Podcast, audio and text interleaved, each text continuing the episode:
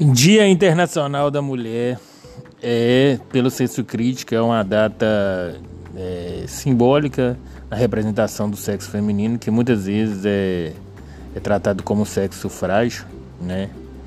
E dentro das estatísticas, muitas vezes fala que, que a mulher, com a presença feminina, né, dentro do, da realidade mundial, demora pelos seus direitos três gerações para estabelecer igualdade com os homens.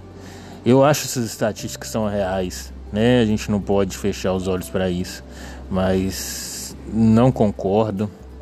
É, acho que a mulher sempre teve e tem a meritocracia de estar onde que ela está e lutar por, por igualdade.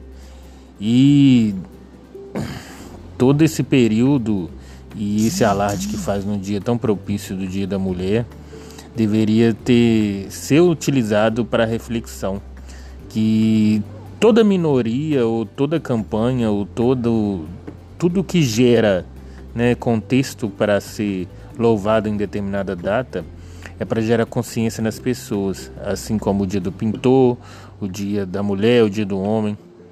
Isso é para mostrar o tanto de retrogrado que a sociedade é, para dizer que existem dias e horas para homenagear as pessoas que são mais importantes na vida da gente, que são geradoras né, de, de vida, né, são autodidatas, são inteligentes, são a, a dona do mundo, é a mulher. É, então, essa é a minha mensagem que não só no dia 8 de março, como no dia 27 de março, como no dia 30 de março, como 29 de dezembro, não existe uma data específica para homenagear a mulher. É só você ter o reflexo de que você foi originado de uma e ela sempre te deu carinho e amor para que você estivesse hoje até mesmo escutando essa mensagem. Parabéns a todas as mulheres, sem alarde a data comemorativa, mas simplesmente pelo fato de existir. Thank you.